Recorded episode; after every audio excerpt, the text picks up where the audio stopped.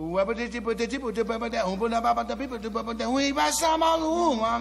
love jazz. Pela curiosidade, pela novidade. Une conception musicale unique au jazz. feel the jazz music in a different way. Quelque chose qui n'a pas encore été joué. Freedom. Et nana. Et nana. Jazz and Co. Et voilà, la 20e heure a sonné. Merci à l'équipe de Chablis Hebdo que vous retrouverez euh, sur la page de leur émission et puis en direct vendredi prochain. C'est Jazz Co qui s'installe avec euh, Philippe, Mylène, Agathe. Pierre est à la réalisation et aussi au micro tout à l'heure, on le retrouvera. Comme je vous le disais, le sommaire avec euh, bah, une grande variété d'artistes et d'ambiance. On aura pas mal de, de world, de world du côté breton avec euh, tout à l'heure une chronique d'Agathe et un focus sur la rencontre possible ou pas. On verra comment ça se passe entre le jazz et les musiques bretonnes. Philippe euh, va donner dans un artiste qui nous apparaît comme classique, mais peut-être qu'il l'est pas tant que ça finalement. On en parlera tout à l'heure. C'est Jacques Schwarzbach et c'est Mylène qui ouvre le bal avec David Obed. Que je ne connais pas, dis donc. hein, Oui, c'est alors une c'est- découverte. c'est David Obel, C'est effectivement. Obel, ouais, tu vois, qui- je le connais vraiment pas. Il sort son album là vendredi euh, prochain. Alors David Obel, qui euh, est-il? C'est un multi-instrumentiste. Il a collaboré avec de quelques grands noms de la musique mondiale. Alors pour vous donner une petite idée, euh, il est flûtiste en 2002 sur le titre Yamoré de Salif Keita et César Evra. Il participe à l'arrangement de l'album de Blick Bassi euh, Léman en 2009. En 2010, il est au clavier de l'album d'Indy Zara. Euh, on peut donc voir qu'il est vraiment un homme de l'ombre, mais qui a collaboré avec de grands, de grands artistes et que bien sûr le grand public ne mettra sans doute pas spontanément un nom sur ses titres, sauf peut-être euh, les auditeurs de Jazz Co. Grâce à toi. Peut-être. Alors il faut dire que Zinco est clairement le témoignage de l'aptitude de David Obel à croiser ses inspirations, ce qui en fait euh, nettement une richesse dans tout l'album. On entend par exemple au détour des titres des inspirations orientales, méditerranéennes, mais aussi l'émotion du doudouk arménien qui clôture Mm. l'album, ou une flûte peul qui apparaît euh, d'entrée dans le prologue de l'album.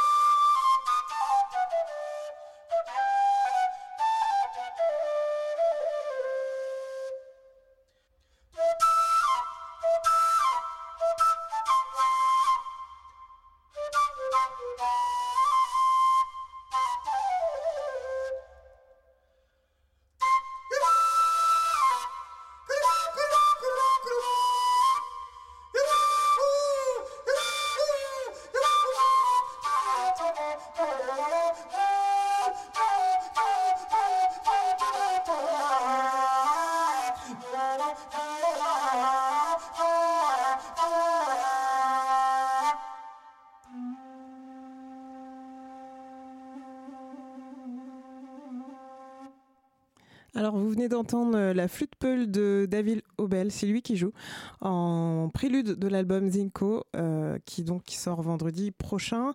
Alors, pour euh, en une phrase, on pourra dire que Zinco, on est dans un travail vraiment d'harmonie complexe, mais sans aucune prétention. Alors, pour clôturer cette chronique, j'ai hésité entre plusieurs titres Euh, le Gonin, Cinco, le titre éponyme de l'album, et ou alors Casco Antigo.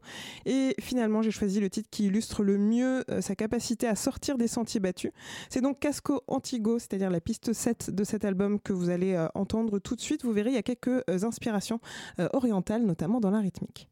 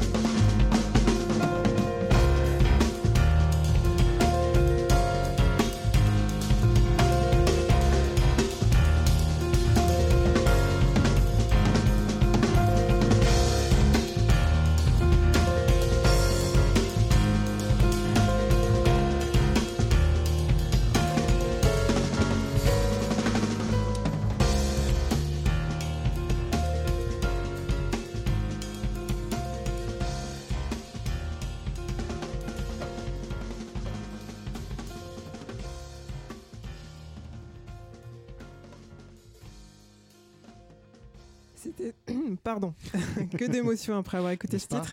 C'était donc Casco Antigo de David Obel euh, sur l'album Cinco qui sort donc vendredi prochain. Euh, je tiens tout de même à préciser que c'était euh, ce titre est quand même mon coup de cœur euh, de l'album. Il est accompagné de Karim Ziad à la batterie avec qui il a déjà collaboré pendant des années euh, auparavant et de Chris Jennings, Jennings pardon, à la contrebasse. Et donc David Obel avec son duo sera en concert le 13 novembre prochain au Sunside. Chris Jennings, à pas confondre avec Waylon Jennings, qui était un grand chanteur de, de, de country. Voilà. Effectivement, tu fais bien de le préciser, euh, Philippe. C'est vrai, tu as raison. A-U-B-A-I-L-E. Exactement. C'est ça. Ok. Euh, ben non, c'est bien. On comprend que ce soit ton, ton coup de cœur, euh, Mylène. C'est plutôt un disque avec un, avec un, bon, euh, un bon feeling. Alors, Philippe. Bah écoute, c'est une euh, bonne chose euh, que ma chronique suive celle de Mylène parce qu'il va y avoir un fil caribéen euh, derrière tout ça. Surtout, tu vas nous prouver que Jacques Schwarzbard n'est pas qu'un exercice de prononciation pour s'entraîner à faire de la radio. Puis C'est un personnage quand même assez intéressant hein, parce qu'à l'âge de 28 ans, euh, il a fait un choix définitif. Il a décidé de s'adonner à la musique coréenne, mais de devenir euh, musicien professionnel. Alors qu'il était quand même assistant parlementaire après avoir poursuivi des études en droit et avoir été diplômé de Sciences Po. Ah oui. Euh, alors après, il, bah, il a décidé d'aller faire la musique. Il est allé à la Berklee School of Music. Euh, alors, d'où vient ce, ce- ce désir euh, impérieux d'art? Bah, Sans doute du milieu familial où il est né, parce que rappelons que son père, euh, écrivain André Schwarzbard, a quand même obtenu le prix Goncourt avec euh, Le Dernier des Justes, et que sa mère Simone euh, est aussi un auteur de romans un- reconnu. Qu'est-ce que tu aurais comme titre à citer? Comme ça La solitude, je crois. Ouais, Ouais. ouais. Le... Bon, depuis euh, ces albums... Alors j'ai mon ordinateur qui déconne, vous m'excuserez. Le... Depuis que ces albums Que résonnent les tambours et Abyss, Jacques Schwarzbart assume son identité double de jazzman noir et juif, ainsi que sa dilection pour la mystique. Celui qui vient de paraître comme album, Hazan ne déroge pas à la règle, même si l'album, cette fois, quitte le halo vaudou pour mettre le curseur sur la culture juive. Euh, il raconte euh, dans le livret que c'est parce qu'un rabbin lui a dit à la fin d'un concert Vos notes sonnent comme une prière, vous êtes comme un Hazan avec votre saxophone. Alors, Hazan, petite précision, c'est une autre appellation pour le cantor de la synagogue. Donc, euh, Jacques Schwarzbart, à ce moment-là, a décidé de monter un cycle autour du jazz et de ce qu'il appelle la Hazanout, c'est-à-dire cet art singulier de chanter les prières juives. Alors, le goy, le nom juif que je suis, n'identifie pas nécessairement que les thèmes relèvent de la liturgie, juive, car tous me semblent vraiment bien s'inscrire dans le chant du jazz. J'ai relevé avant tout qu'il ne s'agit pas d'une mystique fiévreuse et doloriste, mais bien plutôt d'un chant apaisé, invitant l'élévation de la pensée à une humaniste. Si je devais émettre une petite réserve, ce serait que le disque baigne un peu toujours dans le même registre et que de temps en temps ça manque d'aspérité, mais le, le disque, honnêtement, euh, tient la route et est beau. J'ai choisi le thème Adon Olam, qui est un thème traditionnel. Et sur le disque, c'est vraiment les thèmes traditionnels qui me semblent sonner le mieux. Euh, Schwarzbart est au saxophone et on va avoir bien sûr deux musiciens guadeloupéens, Grégory Priva au piano et Arnaud Dolmen à la batterie. Et le contrebassiste est Stéphane Kiriki.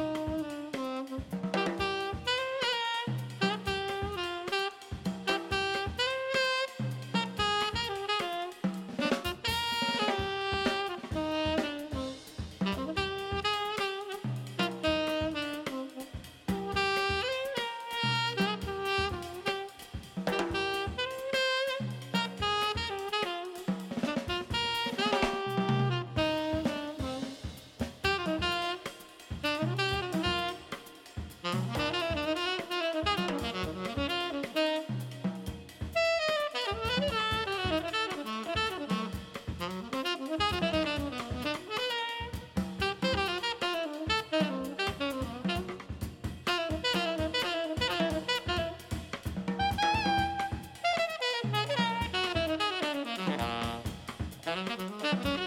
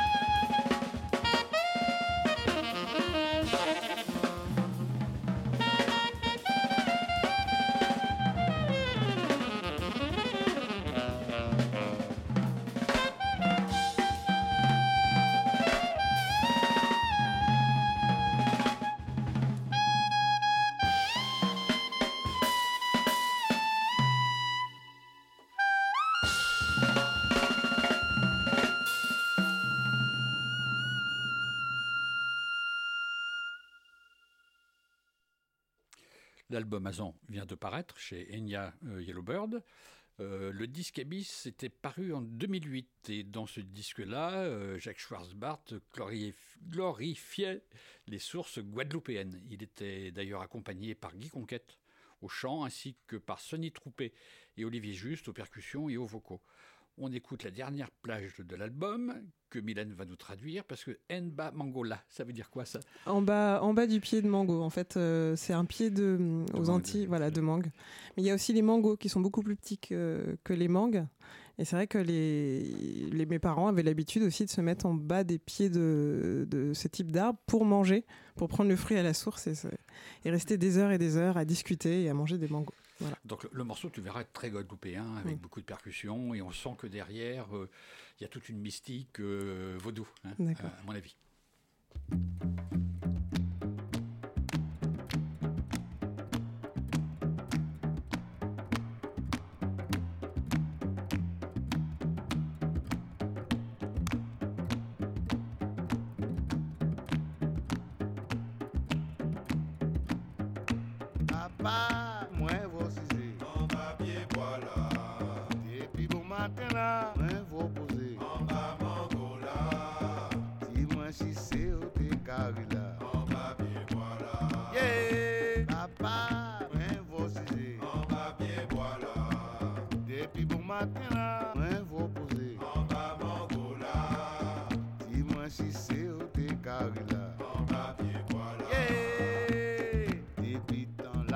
Là,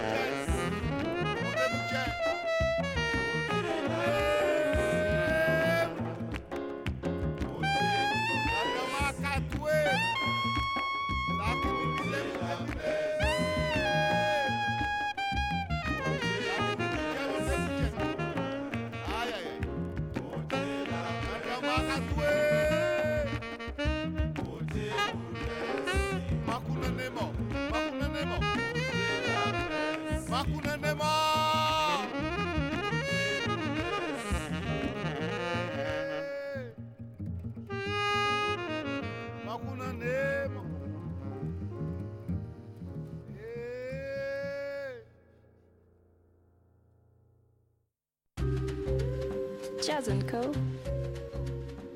Radio Campus Paris. Mylène, ta sensibilité guadeloupéenne dit, réagit de quelle manière sur ce... Euh, alors ma, extrait ma, ma sensibilité caribéenne, c'est vrai que je suis plus martiniquaise, euh, il y a souvent ce conflit Guadeloupe-Martinique, mais c'est vrai que quand on écoute ce titre, ça fait beaucoup penser euh, au gros cas. Euh, dans la rythmique, le jeu qu'il y a entre le chœur et le, le chanteur principal qui est Guy Conquête.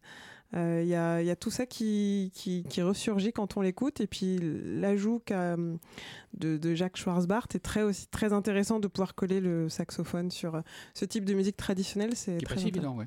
ouais. Tu peux dire deux mots sur Grégory Privat et Arnaud Dolmen Alors, euh, tu aimes bien, autant que.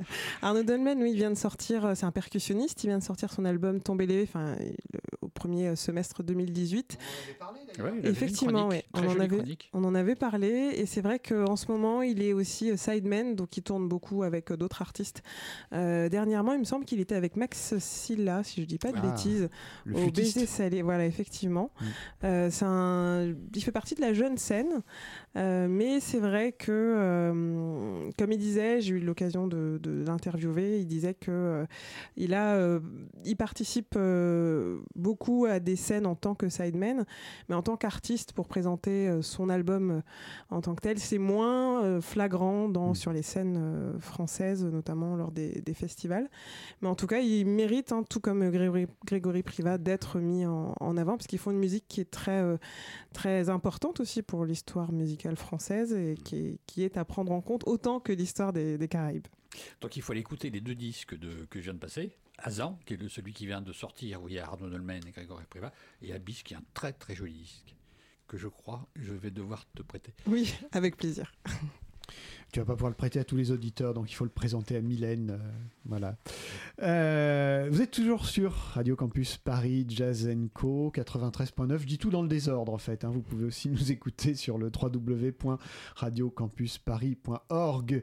Nous quittons euh, les cieux caribéens euh, pour euh, des cieux qui sont sans doute un peu plus pluvieux, si je puis dire, mais euh, pas tant que ça, puisque Agathe arrive avec une, une thématique sur la rencontre entre le jazz et la musique bretonne. Ouais, effectivement, Olivier, t'as prévu de faire mauvaise presse à la Bretagne une fois de plus, là.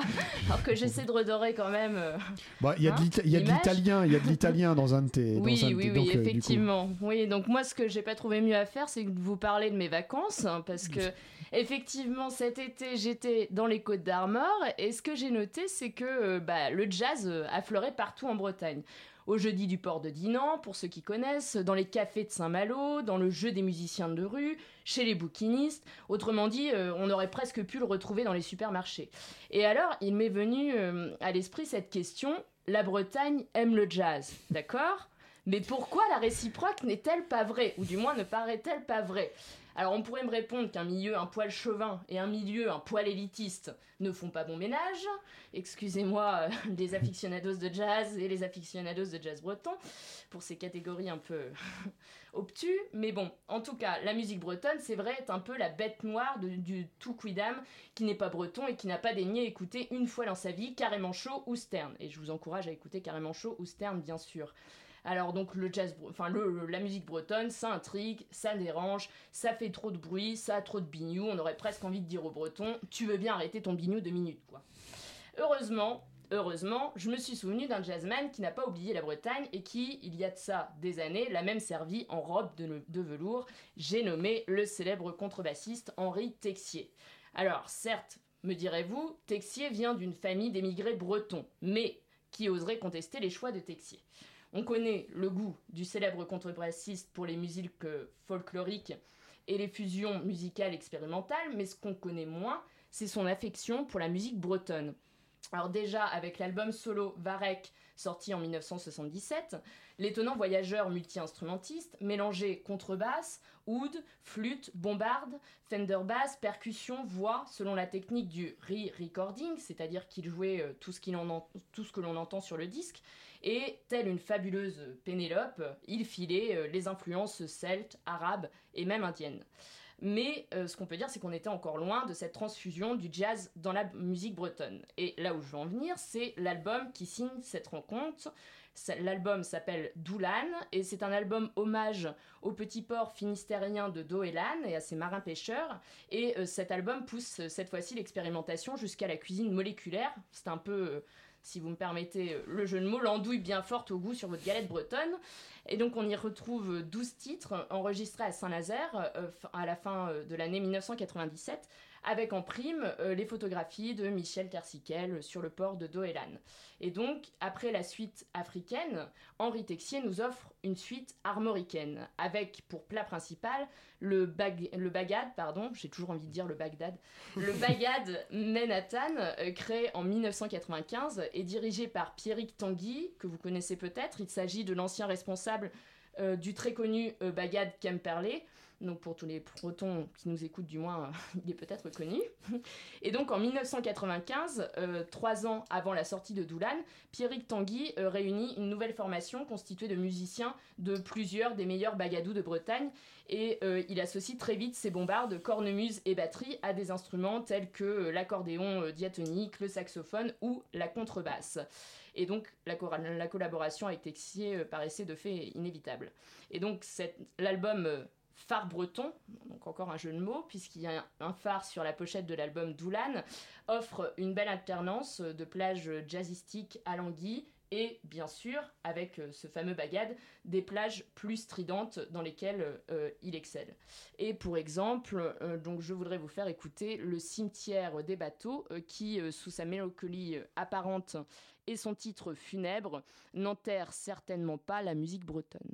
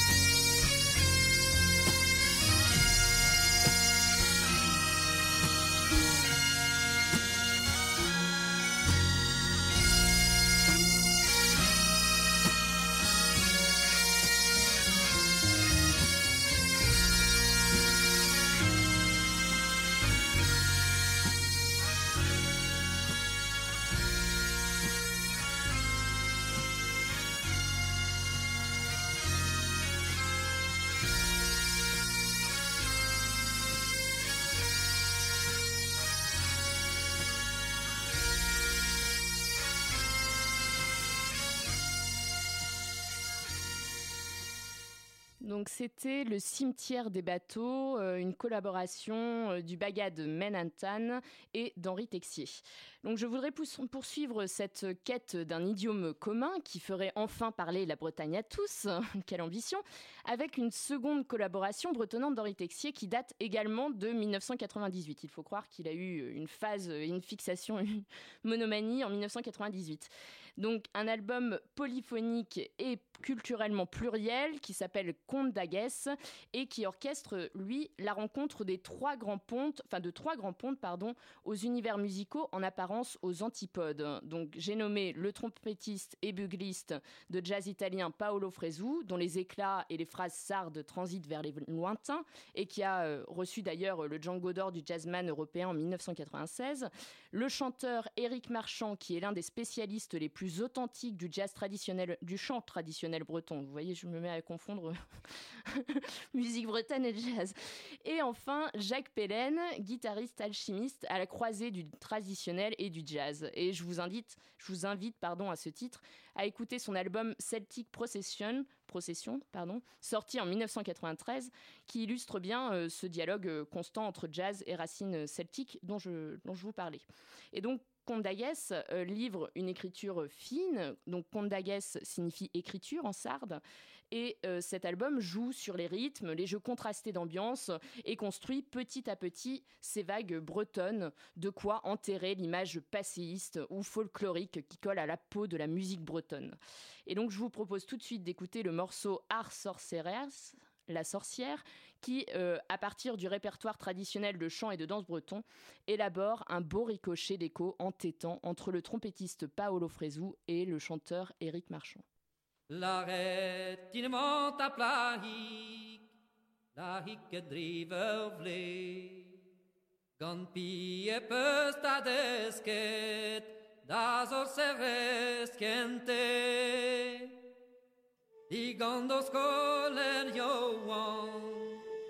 De stas de dime satt.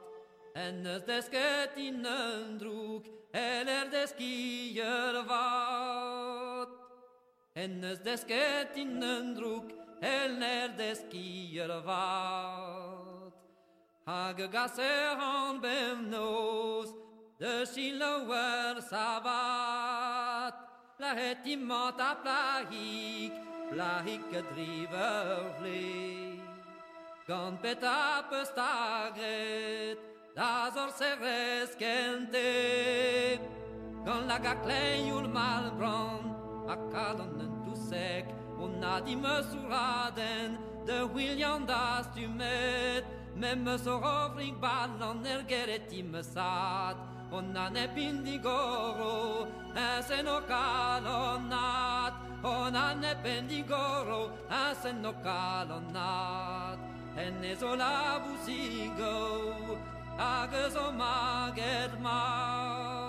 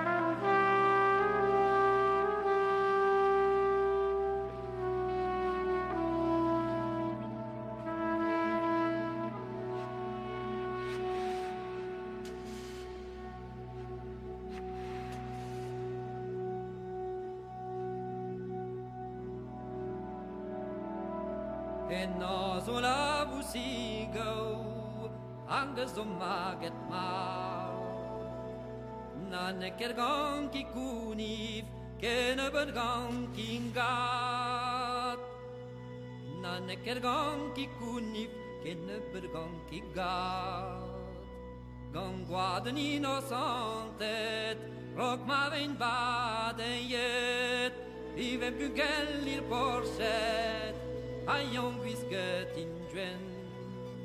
Me oui e mon di leret, de sin dan er vantel.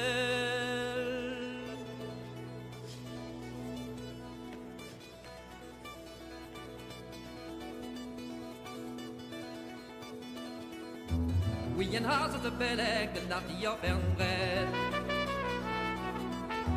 De consacrer un ostime avait d'y permettre. soppagatzegaldar gereti mezat. Angwelelina dona triwel weselnat. Angwelelina dona triwel weselnat. Abend ben mueras tu mette wekedos quidelnat. Abend ben mueras tu mer wekedos quidelnat. Abend ben wekwendet wekedohanen vat. Quedo hanen var. Nemme så berniken net der gere per mezi. Da kan me hovring banan en i gräs de diski. En så sei servi per e hori vo serpent. E vi bischiva vêtement perpetual l'amant. Quas mami je vais bevet, quas tu flaves pedo. Memme la che bresisel de droi marielno.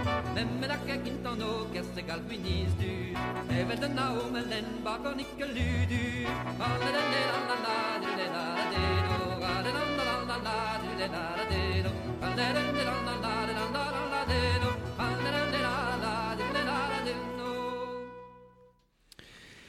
Et voilà, Paolo Fressou et euh, Henri Texier et Agathe, tu vas m'aider pour les deux autres Et Henri musiciens. Texier, et Eric Marchand, et Jacques Pellen. Voilà, je reviens sur ce que tu disais tout à l'heure. Effectivement, il y a une espèce de, de- d'aversion euh, pour la musique bretonne, sans doute due au fait que, bah, évidemment, la, la- la- la- bombarde et tout ça, c'est des, des sons qui sont qui peuvent paraître comme, comme étant agressifs. hein. Mais euh, je rappelle quand même que euh, l'un des premiers, sinon probablement le premier, à avoir euh, fait cette tentative de rencontre, enfin c'était même plus qu'une tentative d'ailleurs, c'était François Tusk avec son album euh, sonneur traditionnel, euh, ça s'appelait Après la marée noire pour une musique bretonne nouvelle. Bon, il y avait une dimension euh, évidemment un peu, un peu politique aussi hein, chez Tusk, hein, c'est toujours... euh, c'est toujours. tr- Ouais, comme toujours, on, on- on essaiera d'ailleurs de, de l'inviter pour parler de ça parce que c'est important. Euh, je vous renvoie aussi à Rufus Harley. Euh, Qui n'est pas a- vraiment breton, mais qui est pas vraiment breton, mais qui a joué de la, qui a joué de la cornemuse et qui en a vachement joué. Je vous renvoie à l'album qui s'appelle Recreation of the Gods et le morceau qui s'appelle Crack, qui est un morceau funk mais absolument invraisemblable, un truc monstrueux mais vraiment bien. il avait joué avec Rollins, sauf. Oui, bien sûr, bien sûr. Il a joué avec Rollins. Après, il a joué avec Bernard Lancaster parce que c'est un mec de Philadelphie. Donc, il a joué avec Bernard Lancaster. Et en fait, il montre que, que, que la musique bretonne, comme c'est une musique modale, en fait, eh ben, ça se, ça se marie formidablement bien avec le, le, le, le, le- le funk, en fait. hein. Et c'est, c'est, c'est invraisemblable, invraisemblable hein, le, groove de, de, ce, de ce disque de Rufus Harley. Qui a longtemps. pourrait, on pourrait- excuse-moi, on pourrait aussi citer euh, Jackie Mollard. Ah bah oui, Pierre Pierre. présenté, Pierre, tu heureusement qu'il y a des gens qui ont de la mémoire ici. Euh, ouais, Jackie Mollard, mais avant tout, je voulais remercier Agathe euh, parce que j'avais jamais euh, rêvé d'imaginer ce que c'était un duo entre les Sœurs Guadec et Miles Davis. Et maintenant, je sais à peu près grâce à ce Freso. Euh, et Jackie Mollard, ouais, et son frère aussi, qui est plus dans des vraiment des recherches très musique trad, enfin néo trad breton, mais qui fait des trucs super. Et Jackie Mollard, j'ai présenté son projet autour Ouais. du Séol Mort. Donc euh, Jackie Mollard, il est breton, mais euh, là, il s'inspire des traditions de cornemuse euh, écossaise et il jouait. Alors bon, là, c'est de tête, mais il jouait avec Hélène Labarrière notamment. Enfin, c'était un quintet de, de Simon jazz. Goubert. Simon Goubert, voilà, la batterie et c'est vraiment, euh, vraiment c'est incroyable. Et en concert, c'est encore plus dingue. Donc moi, c'est dans les projets bretonnants, même si c'est plutôt écossisant, celtiquisant, c'est vraiment un des trucs qui m'a le plus marqué ces dernières années. Je trouve que ça évite pas mal les certains écueils qu'on entend souvent dans ce genre de fusion. C'est vrai, on, avait- on en avait parlé, je sais plus dans quelle émission, mais on vous renvoie du coup au podcast. Il va falloir chercher un peu parce que je sais plus exactement dans quelle émission on l'avait, on l'avait passé. Ben, Il y a une, euh, une transition finalement, puisque j'ai parlé de François Tusk euh, tout à l'heure, il y a une transition avec euh, le, notre euh, dernier sujet qui est un disque de Don Cherry. Pourquoi? Parce que bah, tous ces gens-là, on veut pas dire que Don Cherry c'est un peu leur père spirituel, parce que c'est pas le premier à avoir fait de la fusion, bien entendu. hein. Beaucoup d'autres ont commencé bien avant lui, hein, Dizzy Gillespie notamment bien avant Don Cherry. Mais c'est vrai que Don Cherry a un peu systématisé tout ça et il est surtout sorti des, des, des fusions qui étaient les plus tentantes et les plus faciles à, à, réussir, à savoir avec soit les musiques africaines, soit les musiques latines. Don Cherry, il est allé du côté de l'Inde, il est même allé du côté de la, de la musique contemporaine.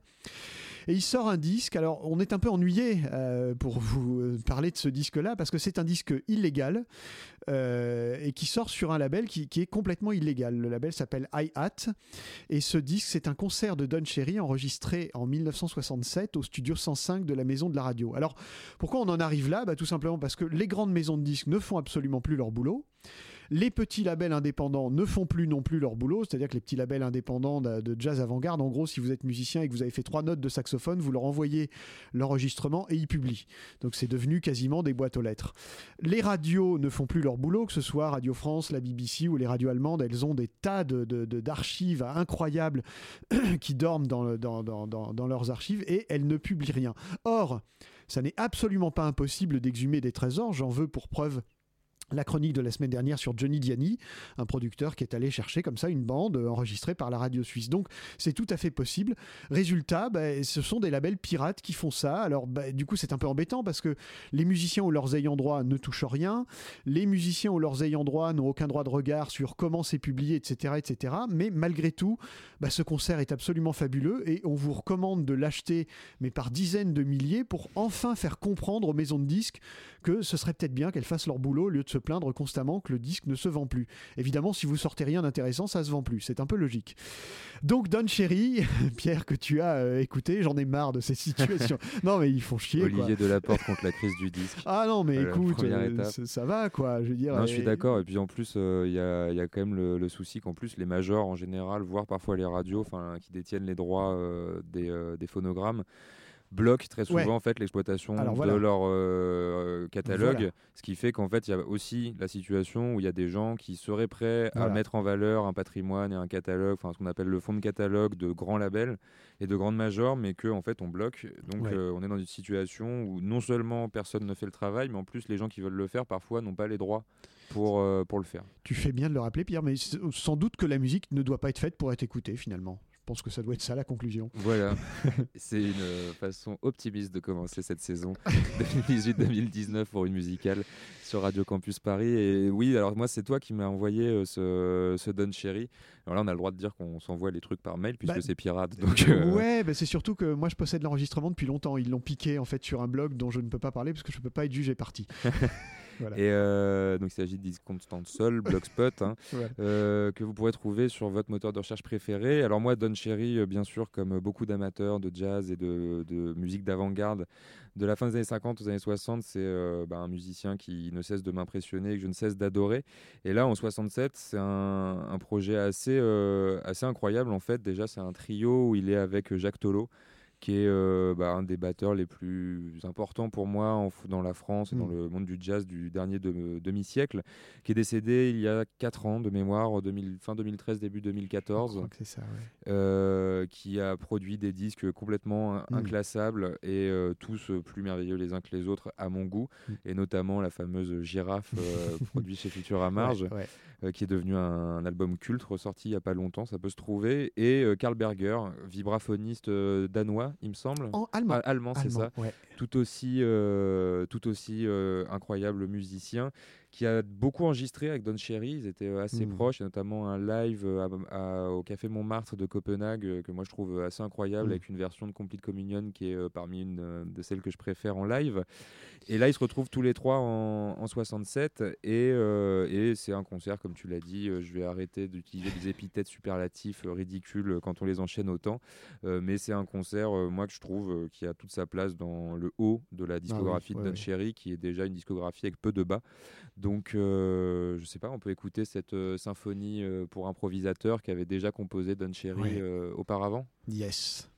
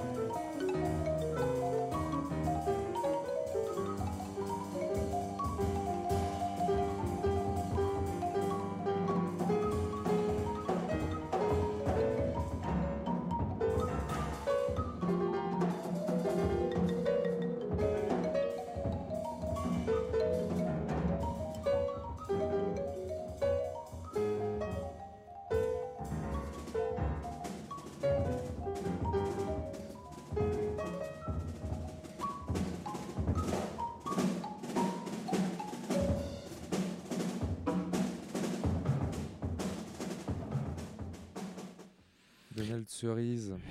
T'as vu, je te vole tes blagues, Olivier. je voulais pas la faire. Les maîtres sont au travail, en tout cas. C'est juste ce que je voulais dire. Philippe, t'as un concert rapidos annoncé. Jacques Schwarzbach à l'Ermitage. Vas-y. Oui, c'est le 4 novembre. euh, et puis Hermont, tu te rends compte? Hein? À côté, de, il passera le 16 novembre euh, 2018 dans le cadre du festival au fil de l'Ouest. Parfait. C'était Pierre Taine qui réalisait cette émission. C'est moi. qui- c'est- lui. Euh, le concert de Don Cherry, enfin le CD qu'on vous a proposé s'appelle tout simplement Studio 105 en trio avec Karl Berger et, euh, et, qui, et Jacques Tolo. On se retrouve lundi 24 avec comme invité Laurent Saillet pour parler de son euh, nouveau disque The Call of Lovecraft, un disque inspiré de l'œuvre de Lovecraft. Donc dès lundi, ça veut dire dans trois jours, même pas, dans deux jours à 22h. On a à peu près tout dit, Pierre, je crois? Oui, on a tout dit et à partir de lundi 24, on repart sur la grille Voilà. euh, normale pour toute la saison 2018-2019. Donc on se retrouve euh, un lundi sur deux. À partir du 24, euh, le lundi, de 22h à minuit sur Radio Campus, euh, accessible soit en FM sur le 93.9, soit Sur le net. Les podcasts sont sur le www.radiocampus.org. Je me suis pas trompé. hein. Non, c'est exactement ça. On remercie Mylène, Agathe, Philippe, Pierre et puis Et on se retrouve lundi. voilà